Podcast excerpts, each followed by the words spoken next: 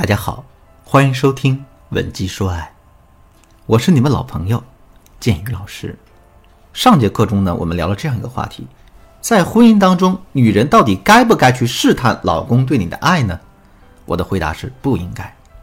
这里面呢有三个主要的原因。第一个原因也是上节课讲的啊，试探是永无止境的。在解释这个原因的时候，我告诉大家，我们之所以会忍不住去试探男人。其实，因为我们的内心很缺乏安全感。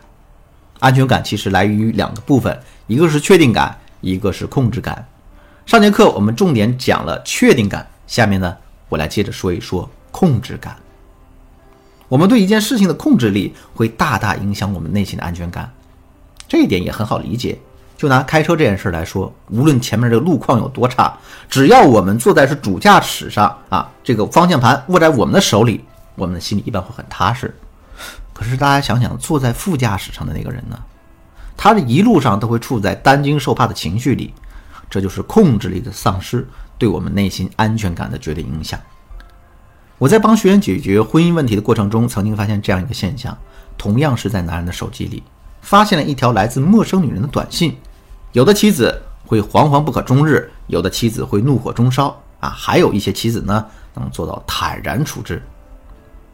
之所以会有这样的不同，就是因为呢，每个妻子对这段婚姻的控制力是完全不同的。当我们对一段婚姻完全失控的时候，我们会非常担心自己的婚姻受到威胁，所以任何一点风吹草动都能让我们变得惶惶不可终日。当我们对感情有一定的控制力，可是却不能完全左右局势的时候，我们就会变得暴躁而且易怒，因为只有这样，我们才会给自己。面对问题的勇气。可当我们对一段婚姻拥有完全的掌控力的时候，我们的内心就会充满安全感。无论婚姻中出现任何问题，我们都能够从容应对。那么，我们该怎么提升对婚姻的掌控力呢？在听到这个问题的时候啊，肯定有人会说：“老师，我要掌控家里的财政大权，只有这样，我内心才会感到踏实。”老师，我要去监控男人的一举一动，这样一来，他就逃不出我的手掌心了。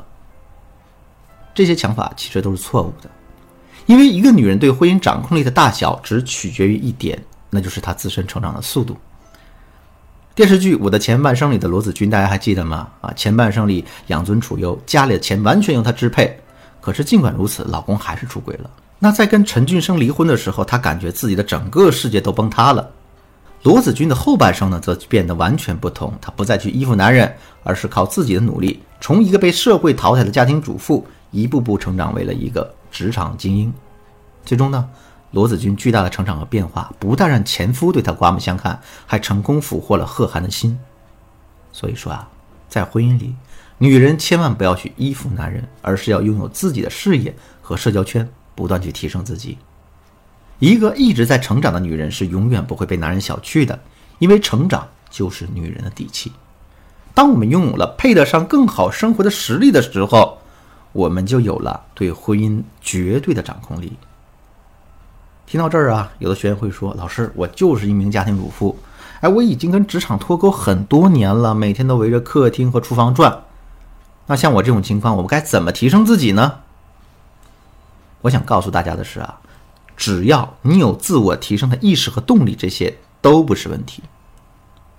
现在呢，马上添加我的微信文姬的全拼零零九，然后回复呢。我要咨询四个字，你就可以获得一次免费向导师咨询机会，让他来告诉你怎么办。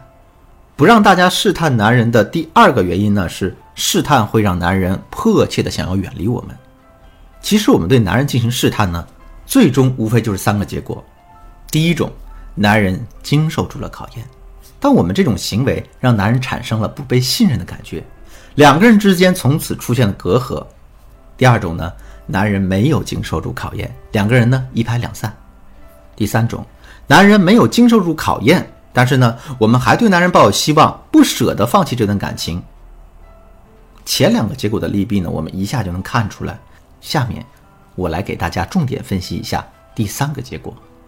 很多人会认为啊，试探能让我们更早的看到真相，而且男人在被识破的一刹那也会产生愧疚之情。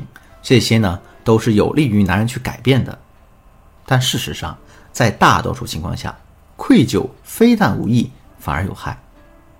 因为我们每个人的身体里都有一种天然的自我保护机制，只有当那些让我们感到愧疚啊、不安啊、自我否定的人或事儿不会经常出现在我们面前的时候，我们才敢坦然接受这份愧疚。比如说呢，小时候我们仗着身体的优势欺负了一个弱小的同学，每当我们想到这件事儿的时候，都会感到由衷的愧疚。我们之所以敢接受这份愧疚呢？是因为这个刺激我们产生愧疚的源头已经不在我们身边了，即便接受了这份愧疚，我们也不会一直沉浸在这样的情绪里。可是，如果那个令我们感到愧疚的人会一直出现在我们身边呢？这个时候，我们就会产生两种反应。第一种反应是想逃离，我们会迫切的想要逃离这一段让我们在心理上毫无安宁的关系。为什么出轨的男人被自己的女人抓包后？提离婚的往往不是女人，而是男人呢，其实就是因为这个原因。第二种反应是破罐破摔，对一件事情心存愧疚的人，往往会用更糟糕的行为来否定自己已经犯过的错误，从而让自己的内心获得安宁。比如说呢，很多跟别人搞暧昧的男人，在被自己的女人揭穿后，都会偷偷的把自己认定成一个毫无责任感的人，因为我是一个毫无责任感的人，并且已经无药可救了。那么这一次错误不算什么了。说到这儿呢，大家也就知道了，无论呢你试探是哪一种结果，其实对我们都没有什么实在的好处的。所以啊，在婚姻中，我们一定不能去试探男人的爱。当然了，如果你在听到这节课之前呢，你已经试探出了真相，而且跟男人摊了牌，也千万不要着急，赶紧添加我们的微信文姬的全拼零零九，也就是。w e n j i 零零九来向我们导师求助吧。疫情期间呢，为了解决大家的情感问题，文姬说爱平台每天都会开放三十个免费咨询名额，为你的爱保驾护航。